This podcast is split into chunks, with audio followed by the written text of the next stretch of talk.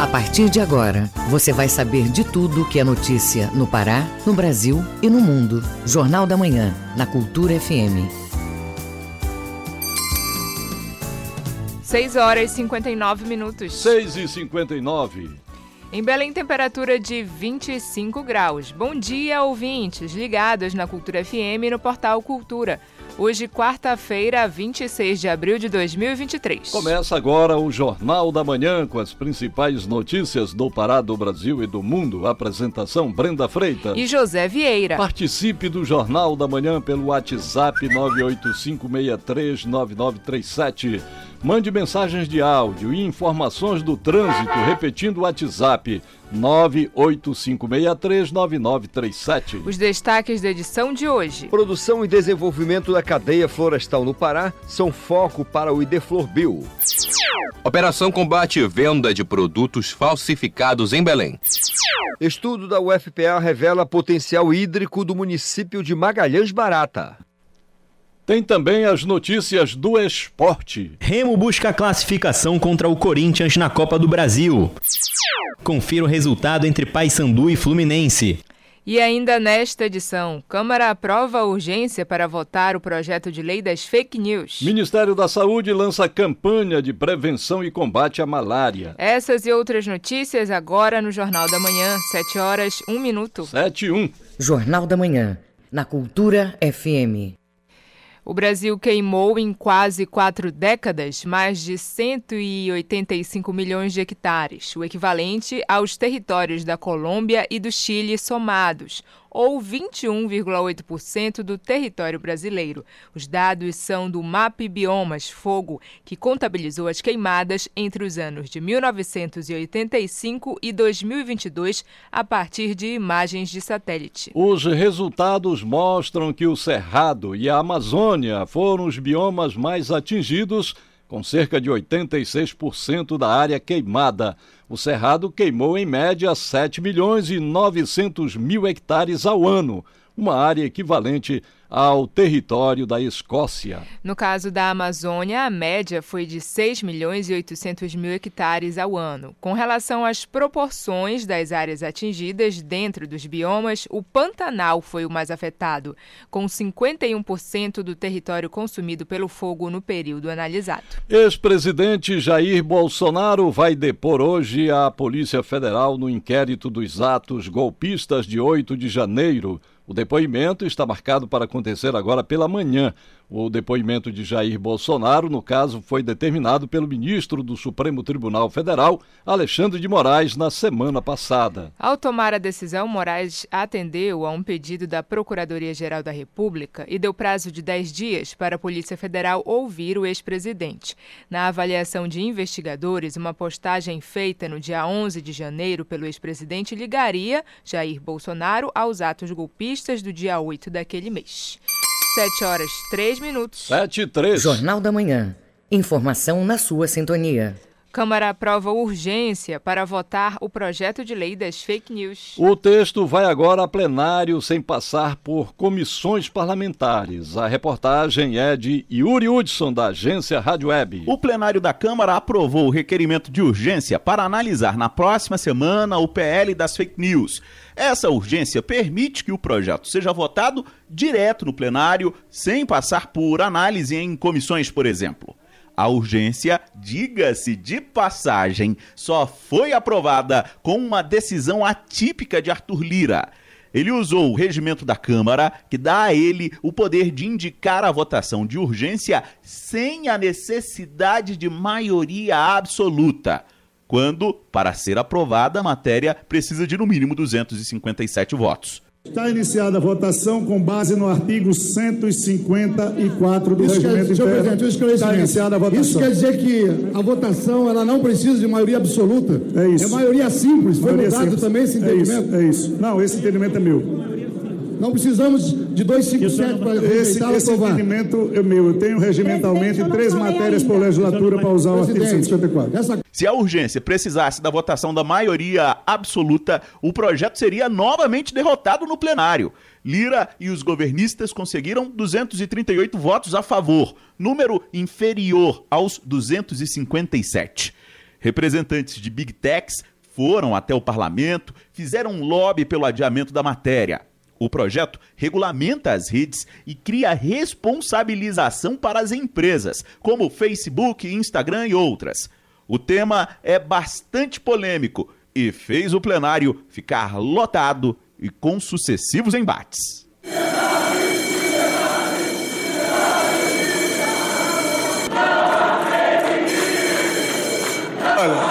Vou, eu vou pedir aqui de novo. Esse filme de polarização ridícula no plenário, a gente já teve a oportunidade de não discutir essa matéria com seriedade. A deputada Carla Zambelli do PL defendeu mais tempo para discutir a proposta.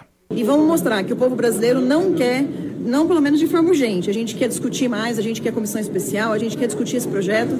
Já o relator Orlando Silva do PCdoB garantiu que até a votação do mérito na próxima semana ele pode alterar o parecer e está aberto para receber sugestões. É necessário mudar o regime de responsabilidade dessas plataformas e ter mais transparência para que a sociedade saiba como ela funciona. A expectativa é que o mérito da proposta seja votado na próxima semana. Agência Rádio Web de Brasília, Yuri Hudson.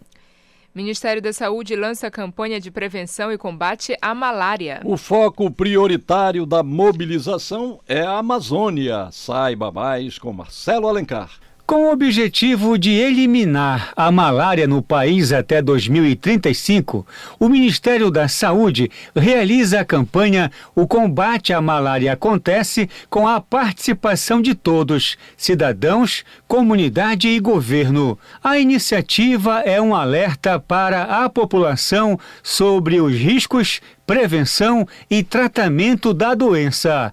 A maioria dos casos atinge pessoas que vivem em situação de vulnerabilidade social. É a primeira vez que o lançamento ocorre na região amazônica, com prioridade das atividades no município de Ananindeua.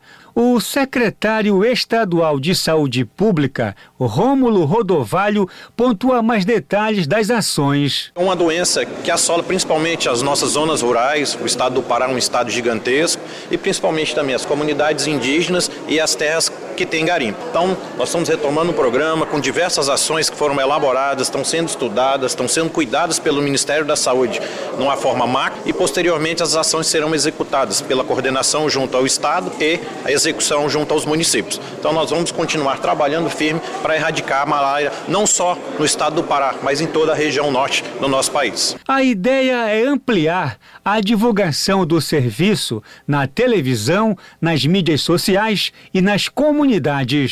Os medicamentos utilizados para o tratamento da malária estão disponíveis no Sistema Único de Saúde. Somente as fêmeas de mosquitos são capazes de disseminar a doença. Geralmente, o inseto coloca os ovos em locais com água limpa, sombreada e de baixo fluxo. A infectologista e pesquisadora do Instituto Evandro Chagas, Tânia Chaves, ressalta as características da malária. A malária é uma doença que se caracteriza principalmente por se manifestar com febre, dor de cabeça e calafrios. Ela está muito associada àqueles indivíduos que se deslocam para as áreas que nós chamamos de áreas malarígenas. E é importante ressaltar aqui que existe, obviamente, malária no Brasil e que 99,7% dos casos estão aqui na região amazônica. Para ajudar no diagnóstico, 300 mil testes vão ser entregues em duas etapas durante esse ano. Em 2022, foram identificados mais de 129 mil casos no Brasil, com diminuição de 8,1% em comparação com 2021. Marcelo Alencar, para o Jornal da Manhã. Agentes de segurança e a Receita Federal fazem operação de combate à venda de produtos falsificados na capital. Esse material pode representar risco ao consumidor. O repórter Felipe Feitosa tem os detalhes. A operação combateu a venda de produtos falsificados no Centro Comercial de Belém.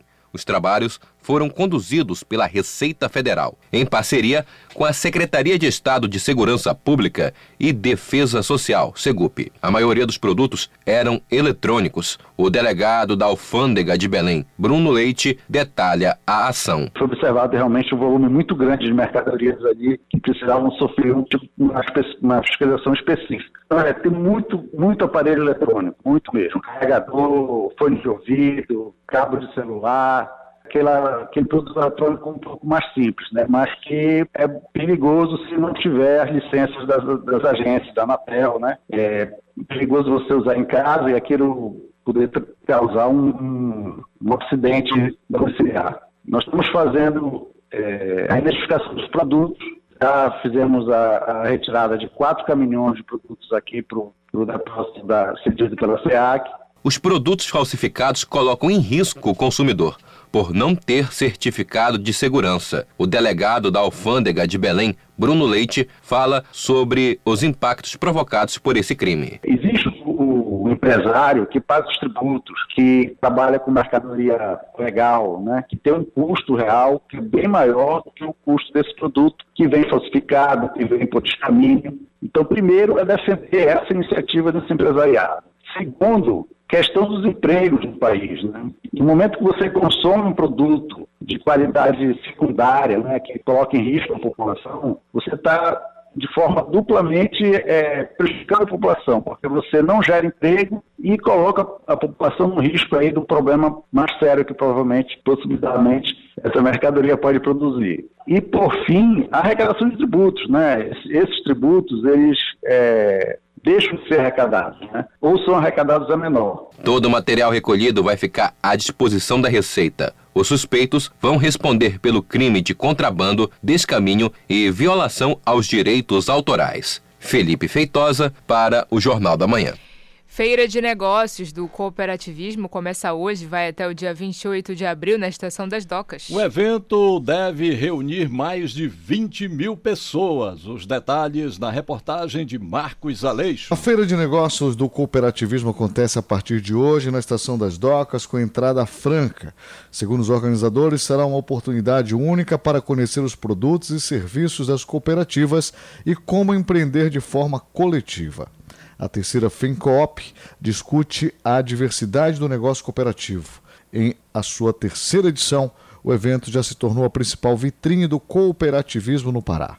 Júnior Serra, superintendente do sistema OCP Pará, dá mais detalhes. O tema vai ser a diversidade do negócio cooperativo. A importância para mostrar para todos que é possível empreender de forma coletiva na região norte, mais especificamente no Pará, e mostrar ainda que o cooperativismo ele perfaz por diversas cadeias produtivas e econômicas do nosso estado, desde do transporte de passageiros, como assistência médica, além da agricultura familiar, cooperativas financeiras e outras mais. O tema desta edição será a diversidade do negócio cooperativo.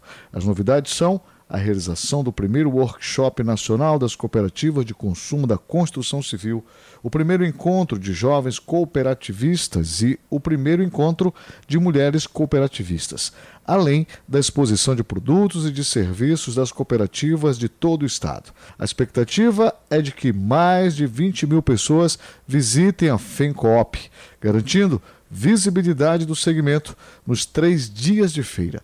Com 52 estantes para a exposição, a feira trará apresentações culturais, seminários, encontros, workshops e rodadas de negócios constantes entre potenciais compradores e as cooperativas, intermediadas por empresa especializada.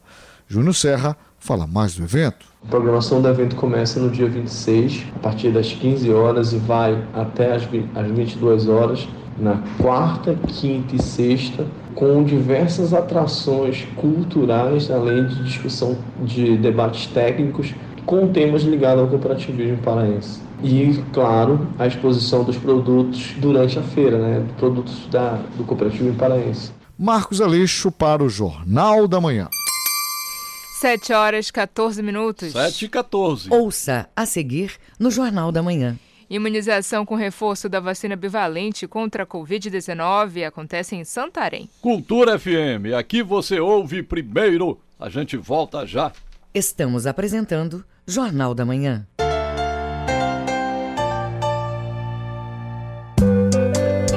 Configure suas redes sociais para que só os amigos possam ver suas publicações. Oriente seus filhos a não usar a câmera, não trocar fotos e informações pessoais na internet.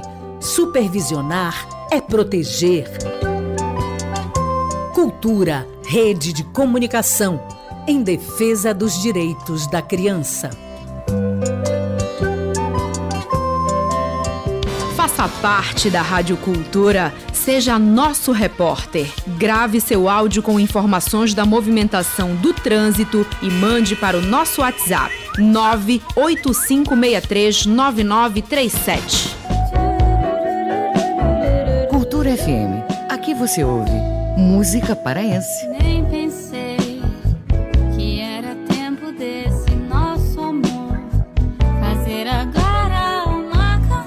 Música brasileira. Você é a razão da minha felicidade. Não vá dizer que eu não sou. Cultura FM 93,7. Uma sociedade mais justa se constrói com mais participação feminina em todos os espaços. Para combater a desigualdade e apoiar as mulheres nessa luta, precisamos da união de todos. Apoie esta causa. Incentive o protagonismo e as escolhas. Defenda a independência econômica, sexual e emocional da mulher. Toda mulher merece o reconhecimento do poder que tem de transformar a sociedade para melhor. Cultura, rede de comunicação.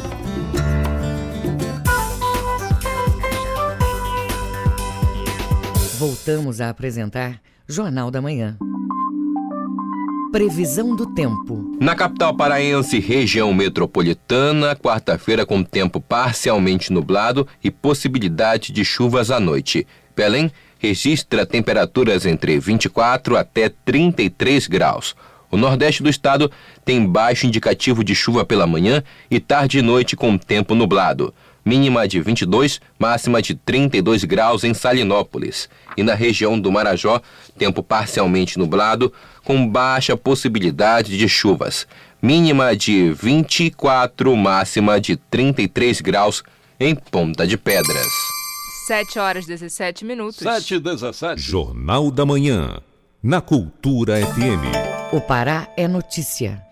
Imunização com reforço da vacina bivalente contra a Covid-19 acontece em Santarém. Pessoas com mais de 12 anos que tenham comorbidade já podem ser vacinadas a partir de hoje no município. Vamos falar agora sobre o assunto com o nosso correspondente Miguel Oliveira. Bom dia, Miguel. Bom dia, Brenda. Bom dia, Vieira. Bom dia a você que nos ouve aqui na 93.7 em Belém e pelos aplicativos de celular em todos os recantos do Pará. O Ministério da Saúde ampliou a vacinação com a dose de reforço bivalente contra a Covid-19 para toda a população acima de 18 anos.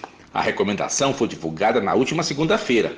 Mas aqui em Santarém, Brenda, a vacinação para maiores de 18 anos e menores acima de 12 que tenham comorbidades já podem ser vacinados a partir de hoje, quarta-feira. Vieira, eu conversei há pouco com a enfermeira Cátia Moura, coordenadora de suprimentos e medicamentos da Secretaria Municipal de Saúde. Ela faz a convocação e explica como a bivalente contra a Covid vai ser aplicada aqui em Santarém. Vamos ouvir. É isso mesmo, nós já podemos administrar a vacina bivalente em todas as pessoas acima de 18 anos de idade. Olha só que bacana, a gente vai ficar com a proteção ali adequada contra esse vírus que tanto mal fez para nossa população, né? E mais, gente, todos acima de 12 anos de idade que tenham comorbidades também já podem tomar essa dose da bivalente como uma dose de reforço, viu? Então, Basta procurar as unidades de saúde conforme o nosso cronograma ou a Prefeitura Municipal aos sábados de 8 às 2 horas da tarde.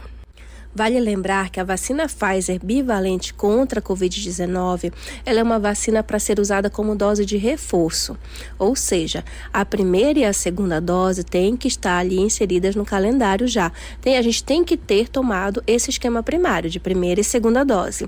E a gente tem que ter pelo menos quatro meses da última dose, independente da quantidade de reforço que a gente já tenha tomado. Vacinas salvam, protegem. Então, bora vacinar? É o nosso município garantindo a proteção para todos. A gente ouviu aí a enfermeira Cátia Moura, da Secretaria Municipal de Saúde. Brenda Vieira, quem ainda não completou o ciclo vacinal e está com alguma dose de reforço em atraso, também pode procurar as unidades de saúde. A vacinação é fundamental para minimizar a carga e prevenir o surgimento de complicações decorrentes da doença.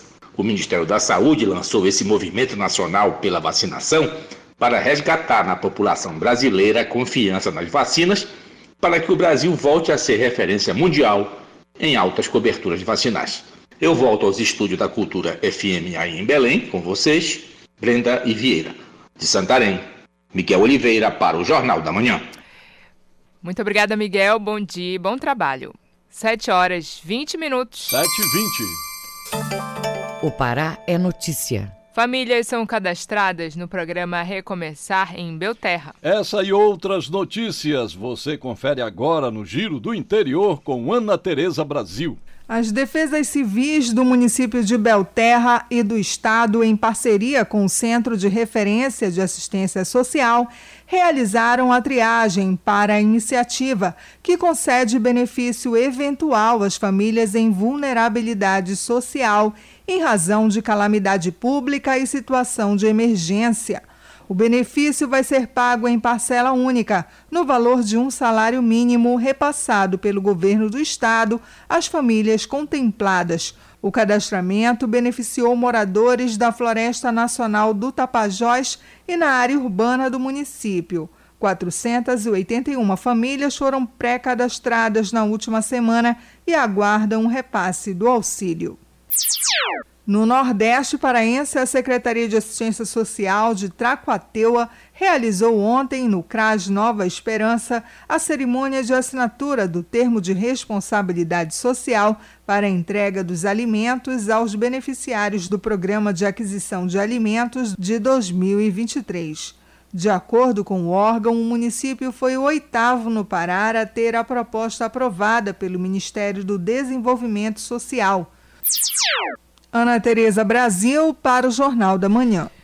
Universidade Federal do Pará faz o mapeamento da bacia do rio Cainarana, no município de Magalhães Barata. O lugar ganhou o título de cidade dos Igarapés do Nordeste Paraense. A reportagem é de Isidoro Calixto. O município de Magalhães Barata compõe a região Nordeste Paraense e se destaca por suas belezas naturais, principalmente pelos igarapés. O grande volume de nascentes no território garantiu ao município o título de Cidade dos Igarapés, da região nordeste do estado. O título é resultado de um estudo da UFPA que fez um mapeamento da bacia hidrográfica do rio Cainarana, que apontou as 158 nascentes perenes, ou seja, que possuem fluxo contínuo, catalogadas dentro do município. Silvano Costa, secretário municipal de Meio Ambiente, fala sobre o estudo. A bacia hidrográfica do rio Marapani, ela teve seu primeiro comitê aprovado recentemente no ano de 2019. E dentre esses 12 municípios que a compõem, Mangalhães Barata ela está inserida. E nessa perspectiva, eu trabalhei o projeto de pesquisa acadêmica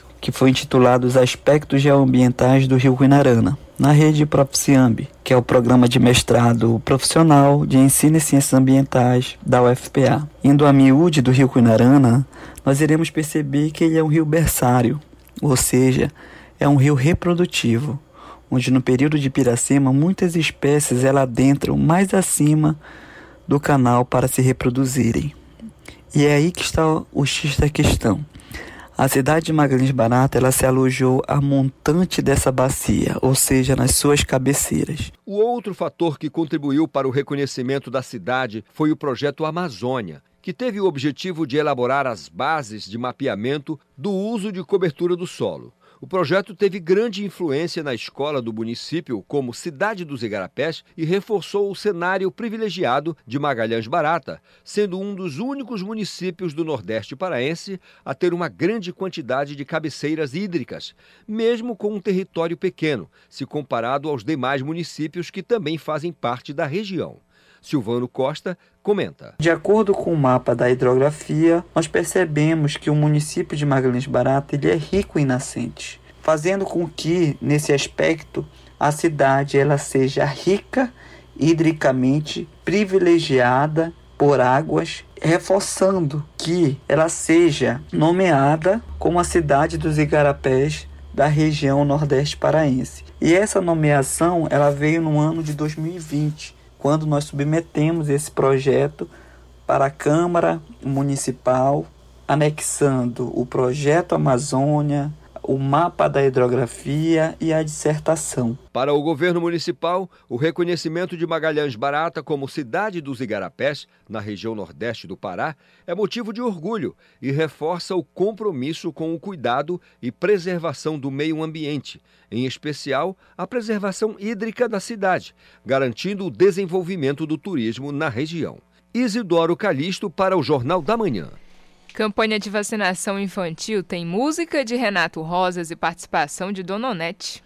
O jingle Bora Lá Vacinar, em parceria com o Dr. Drauzio Varela, é uma iniciativa da ONU Brasil. Saiba mais com Eline Oliveira. A música Bora Lá Vacinar, tema da campanha de vacinação infantil, é uma iniciativa do projeto intitulado Verificado, da Organização das Nações Unidas no Brasil, em colaboração com o coletivo Fênix de Mulheres Jurunenses, G10 Favelas, Onguiocas e Sociedade Brasileira de Imunizações. A música foi composta pelo cantor paraense Renato Rosas e recebeu a voz do ícone do carimbó, Dona Onete, com participação especial do Dr. Drauzio Varela. O cantor e compositor Renato Rosas comenta: Nós fizemos um jingle e tivemos a participação da nossa rainha do carimbó, Dona Onete, para que nós possamos levar através desse jingle aí uma mensagem de saúde, né? Trazer é, um tipo de música que possa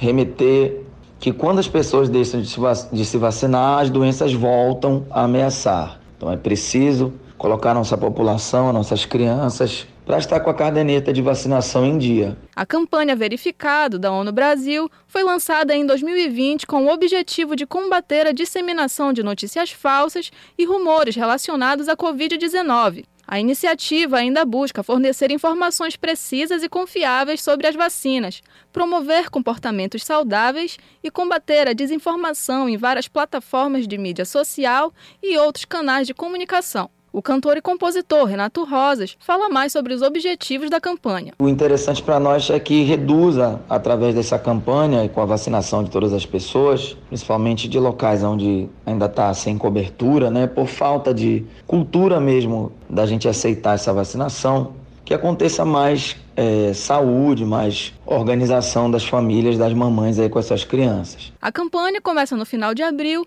e se intensifica no mês de maio como destaca Renato Rosas. Fica todo mundo ligado aí que as redes sociais e aí a música vai estar tá tocando aqui na Rádio Cultura. Bora lá vacinar. Com supervisão da jornalista Tamires Nicolau, Eline Oliveira para o Jornal da Manhã.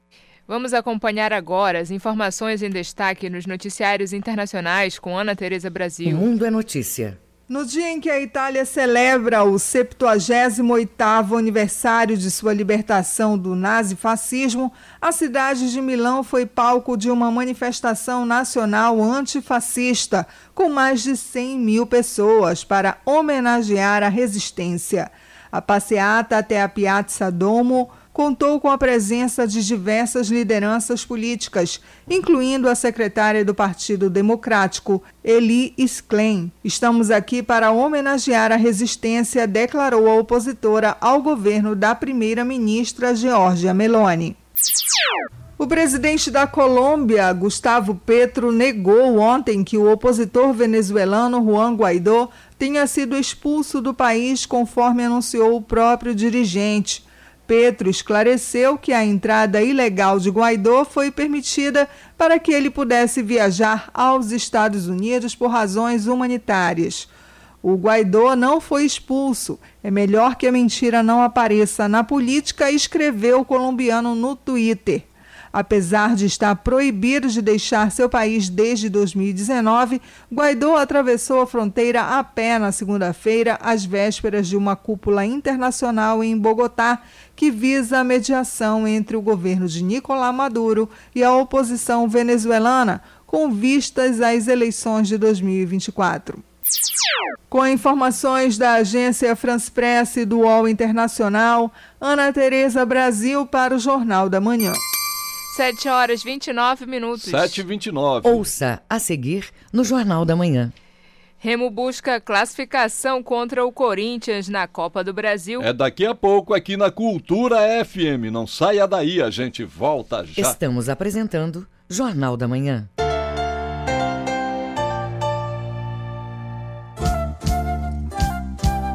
ZYD 233, 93,7 MHz. Rádio Cultura FM, uma emissora da Rede Cultura de Comunicação. Fundação Paraense de Rádio Difusão. Rua dos Pariquis, 3318. Base operacional, Avenida Almirante Barroso, 735. Belém, Pará, Amazônia, Brasil. Minuto do Parazão. Apoio Governo do Pará. Alubar. VGA. Atacadão e Equatorial. Em 1919, o Remo sagrou-se heptacampeão estadual, feito até hoje inigualável na história do futebol paraense. No ano seguinte, o Paysandu obteve o seu primeiro título e seguiu hegemônico até 1923, quando conquistou o tetracampeonato. A partir daí, os dois clubes passaram a revezar os títulos e se tornaram as duas maiores potências do estado. Atualmente, estamos na edição de número 111 do Parazão. O Paysandu já conquistou 49 títulos. O Remo obteve 47 taças. E em seguida vem a Tuna Luso, que possui 10 campeonatos. Minuto do Parazão. Apoio Governo do Pará. Alubar. VGA. Atacadão e Equatorial. Tua voz parece doce. Cultura FM. Aqui você ouve música paraense. É fatal, me perco de mim. Em mil devaneios fazendo assim, achando que um dia vais mudar. Música brasileira. Pra sentir o sol num dia quente. Cultura FM 93,7. Voltamos a apresentar Jornal da Manhã. Tábuas de Marés. Em Belém, a maré sobe às 3h13 da tarde e desce às 10h19 da noite. Em Salinópolis, Nordeste Paraense, maré baixa às 5 da tarde e maré alta no final do período, às 11h02 da noite. E no porto da Vila do Conde, em Barcarena, a maré sobe às 4h04 da tarde e desce às 10h59 da noite. 7 horas 32 minutos. 7h32. Esporte. Remo busca classificação contra o Corinthians na Copa do Brasil. Confira o resultado entre Paysandu e Fluminense. Essas e outras do esporte com Felipe Campos. O clube do Remo visita o Corinthians nesta quarta-feira pela partida de volta da terceira fase da Copa do Brasil. A equipe azulina busca a classificação e, para isso, pode perder por até um gol de diferença, visto que venceu a partida de ida por 2 a 0 no Mangueirão. Agora, a expectativa é positiva, como conta o atacante Muriqui. Cara, a gente está muito ansioso, né? A gente Antes mesmo do primeiro jogo, a gente estava muito ansioso para ter esse confronto, né? um confronto com, contra uma equipe de Série A, que disputa a Libertadores, que fez um excelente campeão ano passado no, no, no cenário nacional. E a gente sabe que seria um confronto muito difícil, então a gente está muito ansioso né, para o jogo de volta, principalmente pelo resultado que a gente conseguiu no jogo passado. Então a gente sonha em todo momento em conseguir a classificação. A última vez que um clube paraense avançou dentro de campo em três fases na Copa do Brasil foi em 2015 com o Paysandu. Para igualar esse feito, os azulinos têm um Corinthians em crise pela frente, que perdeu três dos seus últimos quatro jogos e que não deixou uma impressão positiva para o técnico Cuca em sua estreia com derrota diante do Goiás no último final de semana. Tem que ser totalmente diferente. Com o que nós jogamos hoje, nós não vamos nem ganhar o jogo, quanto menos fazer três gols. Tem que ser totalmente diferente do que foi hoje. Eu não vou esconder. Não adianta vir aqui falar meia dúzia de coisa bonita, Não, porque tem isso, tem aquilo. Não, a responsabilidade é de todos nós. O Timão precisa vencer por dois gols de vantagem para levar o confronto para os pênaltis. Em caso de vitória por três ou mais gols, o clube paulista se classifica no tempo normal. Já qualquer outro resultado é favorável para o Leão. O Paysandu jogou nesta terça-feira no novo Mangueirão contra o Fluminense, pelo confronto de volta da terceira fase da Copa do Brasil. E você confere os detalhes da partida com Gabriel Rodrigues. É isso mesmo, Felipe Campos. Paysandu e Fluminense se enfrentaram na noite desta terça-feira pelo jogo da volta da terceira fase da Copa do Brasil e deu Fluminense vitória por 3 a 0, gols de Cano, Keno e John Kennedy. Com esse resultado, o Fluminense está classificado para a próxima fase da competição, já que também venceu no duelo de ida pelo placar de 3 a 0. O Paysandu está eliminado e foca suas atenções na Copa Verde e também na reta final do Parazão Bampará 2023. O Águia de Marabá também entra em campo nesta quarta-feira e recebe o Fortaleza no estádio Mangueirão pela partida de volta da terceira fase da Copa do Brasil. Os ingressos para o confronto estão custando 60 reais a inteira e 30 reais a meia entrada para as cadeiras cativas do lado B. A missão da equipe de Marabá é muito difícil, visto que a equipe perdeu o confronto de ida por 6 a 1 e o técnico Matal Sodré projetou tanto o jogo da Copa do Brasil quanto o duelo de volta pelo Parazão contra o Paysandu. Temos duas partidas dificílimas com, com Fortaleza a gente sabe que é uma partida muito difícil, mas nós temos que honrar essa camisa, né? Então vamos conseguir orar, honrar, tentar tirar aquela impressão ruim, né? Mesmo sabendo da qualidade do adversário, para aí sim, no próximo final de semana, brigar. Vamos brigar até o final por essa vaga, não vamos nos entregar, porque nós temos bolas para isso. O adversário também tem, mas vamos lutar, vamos lutar bastante aí que não tem nada perdido. Estamos muito confiantes que podamos sair dessa final desse campeonato. Sobre Paysandu e Águia, o jogo é neste sábado e conta com transmissão ao vivo e com exclusividade na tela da TV e do Portal Cultura. Antes da bola rolar, também tem o programa Meio de Campo, fazendo o aquecimento da partida com a apresentação da jornalista Tainá Martinez. Com supervisão da jornalista Tamires Nicolau, Felipe Campos, para o Jornal da Manhã. 7 horas 36 minutos. 7h36. Jornal da Manhã. Você é o primeiro a saber. Estado concede contratos para exploração e manejo sustentável de florestas no Pará. O objetivo é valorizar os recursos naturais por meio da concessão florestal. Informações com Isidoro Calixto.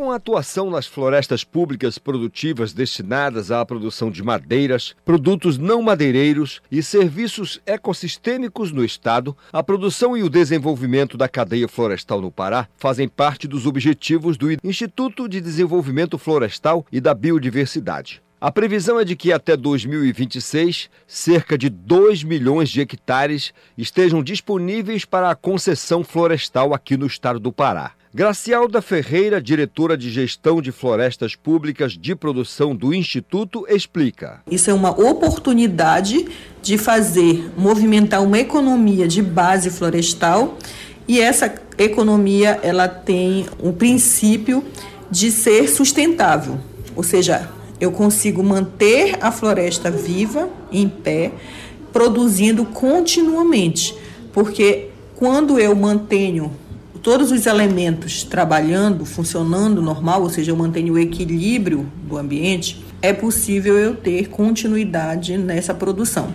O objetivo é a valorização dos recursos naturais por meio da concessão florestal, que permite que instituições privadas possam colher a madeira nativa e outros produtos por meio do manejo sustentável. Mais de 460 mil hectares já foram concedidos pelo Estado, com oito contratos ativos na Floresta Estadual do Paru, nos municípios de Monte Alegre e Almerim e no conjunto de glebas Mamuru-Arapiuns, na região de integração do Baixo Amazonas, e na RI Tapajós, no município de Aveiro. Gracialda Ferreira, diretora de gestão de florestas públicas de produção, esclarece. Uma das dificuldades que a gente tem hoje para fazer restauração é a aquisição de sementes para produzir mudas ou mesmo para implantar técnicas que só usem sementes. A demanda de semente é muito grande, partindo do princípio que o Brasil não tem é, essa cultura de fazer coleta de sementes. Então, as áreas de manejo florestal hoje funcionariam como áreas de coleta de semente, para dar suporte à atividade de restauração florestal. O estado do Pará caminha aí para alcançar uma meta de se tornar carbono neutro, né? ou até mesmo né, carbono positivo. As atividades de manejo florestal desenvolvidas nas florestas públicas por meio da concessão florestal resultam em arrecadação para o Pará, da qual 30% vai para a manutenção do órgão, 30% é repassado proporcionalmente aos municípios e 40% destinado à execução de projetos que permitem desenvolvimento social, econômico e ambiental nas regiões de realização das concessões. Isidoro Calixto para o Jornal da Manhã. O Parlamento Amazônico, Parla Mais, reúne na capital paraense até hoje uma delegação de oito países que integram o território amazônico. Informações com Marcelo Alencar. O encontro antecede a cúpula da Amazônia, que vai ocorrer também em Belém no mês de agosto deste ano. Temas como restauração florestal, negócios verdes, redução do desmatamento e mudanças climáticas fazem parte da programação. O governador Helder Barbalho comenta a iniciativa. É fundamental que possamos compreender de que o momento e a urgência climática vivida no planeta traz o protagonismo à Amazônia e, a partir disto, devemos nos apresentar solícitos ao desafio, mas, ao mesmo tempo, também colocar a oportunidade da construção de um novo modelo de desenvolvimento. Deputados federais e senadores do Brasil, da Bolívia, Colômbia, do Equador, da Guiana, do Peru, Suriname e da Venezuela buscam soluções para combater o desmatamento ilegal. O presidente do Parlamento Amazônico e senador por Mato Grosso do Sul, Nelsinho Trade, fala sobre a proposta. Esse fórum ele traz uma narrativa verdadeira, oriunda dos próprios parlamentares que muitas vezes moram, trabalham e vivem no território amazônico, para que a gente possa levar essas discussões num âmbito bem verdadeiro. Durante a assembleia, os parlamentares assinaram a declaração destinada à cúpula que vai concentrar os chefes de estados dos oito países que compõem a Organização do Tratado de Cooperação Amazônica. O secretário de Estado de Meio Ambiente, Mauro O. de Almeida, destaca a importância do projeto. Esse é um encontro,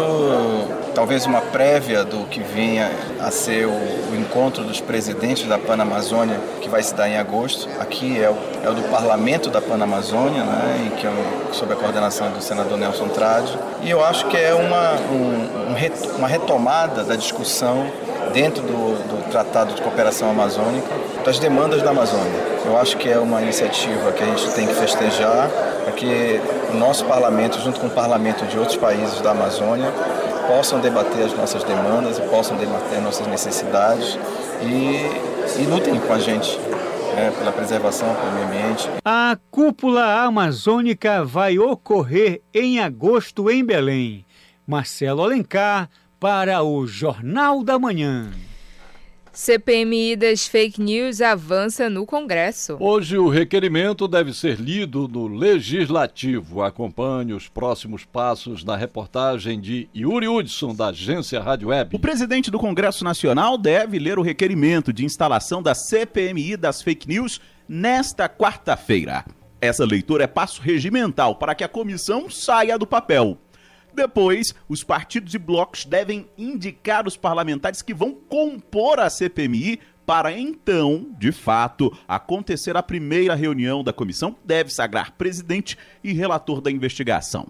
A senadora Damaris Alves, do Republicanos, defende que a investigação aconteça. Nós devemos essa resposta à sociedade. Então, a abertura da CPMI amanhã, a leitura do requerimento, eu acho que já é uma resposta positiva para a sociedade, mas vamos também é, tirar da cadeia quem é inocente e entregar de uma vez as respostas para a sociedade e virar essa página. As siglas de oposição devem escalar deputados fortes em redes sociais para compor a CPMI. O PL de Jair Bolsonaro já anunciou a indicação dos deputados André Fernandes, Eduardo Bolsonaro, delegado Ramagem e no Senado Jorge Seife e Magro Malta para compor a comissão. O governo também já anunciou alguns nomes, como Omar Aziz, Humberto Costa e Renan Calheiros. Todos participaram da CPI da Covid. O petista Jacques Wagner pondera que o Planalto não teme as investigações. Não somos nós os investigados. Essa coisa está clara para a população e para o mundo. Quem está sendo investigado, aliás, alguns já foram decretados réus pelo Supremo Tribunal Federal ontem, são os que produziram a barbárie, os que fizeram o absurdo de violentar a sede dos três poderes. A leitura do requerimento de instalação deve ser feita durante a sessão do Congresso. A CPMI será composta por 15 deputados e 15 senadores. A investigação terá um prazo inicial de 120 dias. Agência Rádio Web de Brasília, Yuri Hudson. 7 horas 44 minutos. 7h44. Ouça a seguir no Jornal da Manhã. Casa da Linguagem segue com inscrições abertas para oficinas. Cultura FM, aqui você ouve primeiro. A gente volta já. Estamos apresentando Jornal da Manhã. Construir ou reformar, é melhor ter sempre em quem confiar. O pedreiro adorou, a arquiteta aprovou. Dona Maria, essa sempre confiou. Da cozinha, sala de estar, VGA é o melhor lugar para construir ou reformar. Pode confiar, VGA. VGA Casa e Construção, Domingos Marreiros, entre 14 e Castelo. Cuidado com a exposição de crianças em fotos nas redes sociais. As fotos podem ser usadas em sites de pedofilia e prostituição infantil. Não deixe a criança escolher sozinha o que deve ser visto na internet. Oriente, supervisione e proteja. Cultura, rede de comunicação em defesa dos direitos da criança. Cultura FM. Aqui você ouve música paraense. É pra não me perder que te perco. É pra nunca deixar de te amar que te deixo partir. Música brasileira. Menino bonito, menino bonito, ai. Cultura FM 93,7. Música, informação e interatividade. Conexão Cultura, de segunda a sexta, 8 da manhã. Ouvinte da Cultura FM, eu sou Isidoro Calixto, eu apresento o Conexão Cultura. Notícias, atualidades, informações e música para você ficar conectado com o que acontece no Pará e no Brasil. Não perca de segunda a sexta-feira, das 8 às 10 da manhã. Conexão Cultura.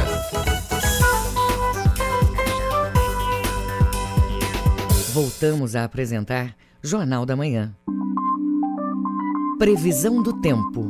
No oeste paraense, tempo nublado com possibilidade de pancadas de chuva a qualquer hora do dia. Em Santarém, mínima de 24, máxima de 31 graus. O sudoeste paraense pode ter chuvas à tarde e à noite. Mínima de 22, máxima de 33 graus em Senador José Porfírio. E na região do sudeste do estado, tempo nublado pela manhã e a possibilidade de chuvas em diversos pontos da região. Em Bom Jesus do Tocantins, mínima de 22 e máxima de 32 graus. 7 horas 47 minutos. 7h47. Jornal da Manhã. Você é o primeiro a saber. Casa da Linguagem da Fundação Cultural do Pará segue com inscrições abertas para oficinas em diversas linguagens artísticas. São 14 habilitações que vão desde produção e interpretação de textos até linguagem brasileira de sinais. A repórter Georgia Salum tem os detalhes. A Casa da Linguagem, que integra a Fundação Cultural do Pará, FCP, abriu inscrições para diversas oficinas na área de linguagem artística. O coordenador de oficinas culturais da FCP, Andrei Miralha, detalha o objetivo da ação. As oficinas no Curvo Velho, na Casa da Linguagem, elas têm o intuito de proporcionar uma experiência com a arte. Né? Então, se você tem vontade de desenhar, se você desenha, quer aprender mais um pouco de desenho, vem para cá.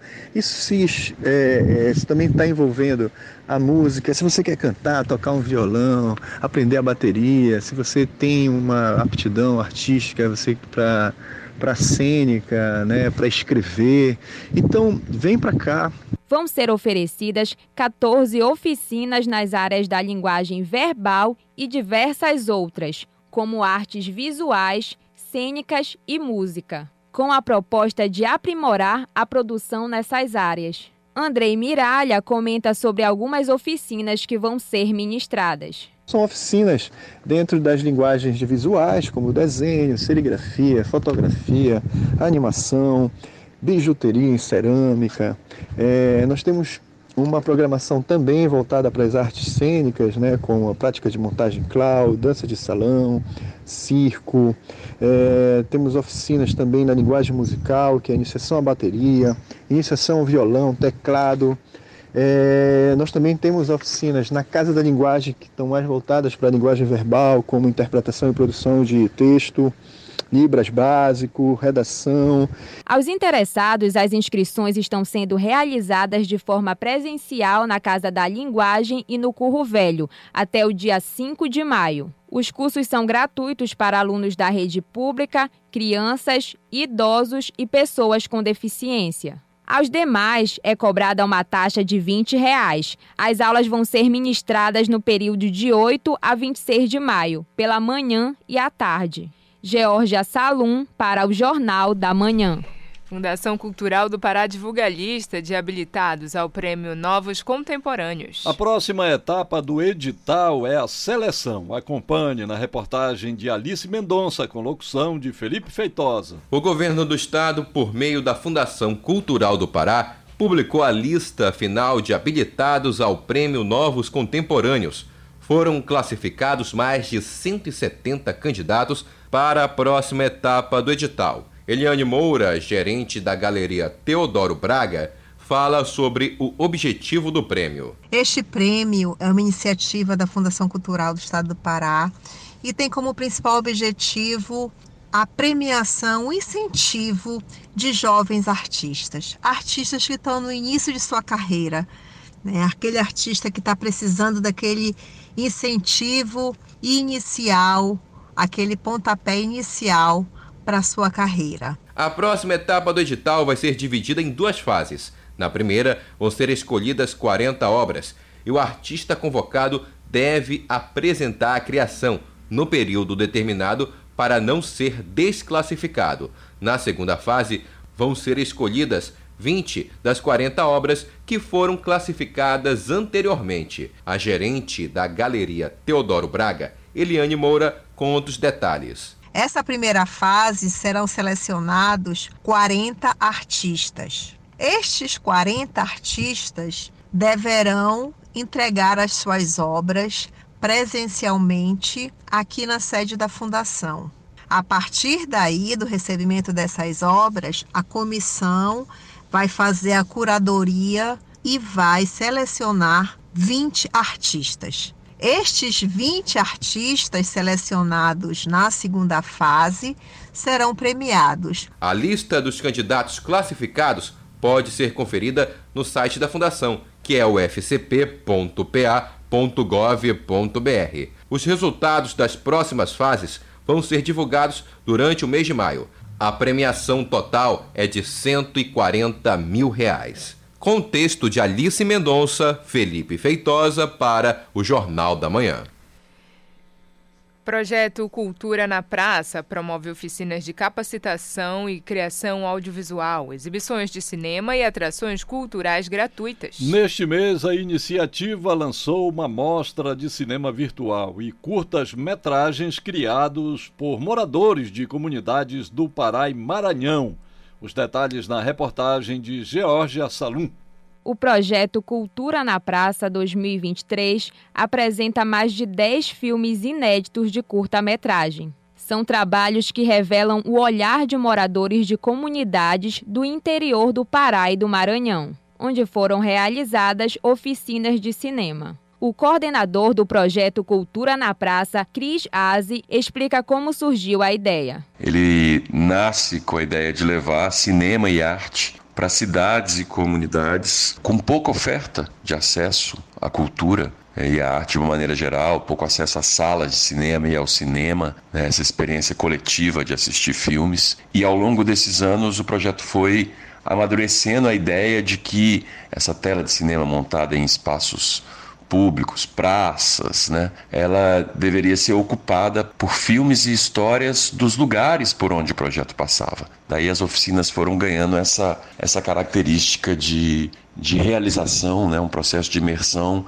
e de prática onde as turmas fazem os filmes e exibem os filmes numa grande tela montada em espaços públicos. As produções estão distribuídas com destaques para os municípios de Orilândia do Norte, Canaã dos Carajás, Curionópolis e Parauapebas. Entre as dez gravações inéditas, cinco foram roteirizadas, gravadas e montadas por paraenses. Os participantes contam suas próprias histórias, suas riquezas e trazem ao público a potência de suas localidades. O coordenador do projeto Crisaze fala mais do intuito do projeto chegar nessas localidades. Isso tudo faz com que exista um, um conjunto de pessoas e um esforço para que a gente consiga chegar nessas cidades, comunidades e apresentar né, essa, esse convite a que pessoas que nunca imaginaram, nunca fizeram um filme possam exercer esse, essa atividade criativa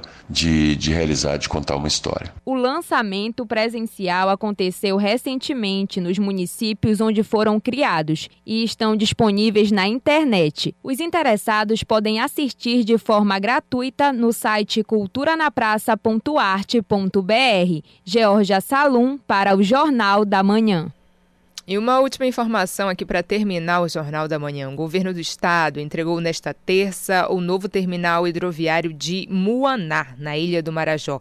O investimento é superior a 2 milhões e meio de reais. O espaço foi reconstruído e ampliado para atender a população de aproximadamente 40 mil habitantes. As obras no terminal envolveram troca de piso interno, execução de reforço e reparo de, da estrutura, reconstrução da estrutura de cobertura da passarela de acesso e do pier, além de melhoria de banheiros masculino e feminino. O espaço conta com uma rampa metálica de 22 metros e um flutuante de 15 metros. Um sistema de articulação para sustentação e movimentação da rampa, conforme mudança do nível do rio, também foi instalado nesta reforma, que foi realizada de acordo com normas da Agência Nacional de Transportes Aquaviários, órgão que regulamenta portos de todo o Brasil.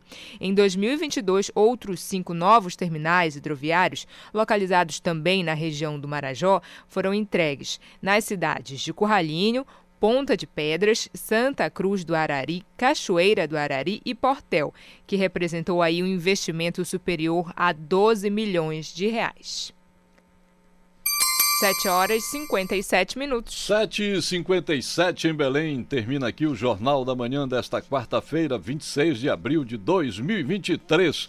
A apresentação foi de Brenda Freitas e José Vieira. Outras notícias você confere durante nossa programação. Vem aí o Conexão Cultura. Um bom dia para você e até amanhã. Um bom dia a todos e até amanhã. O Jornal da Manhã é uma realização da Central Cultura de Jornalismo.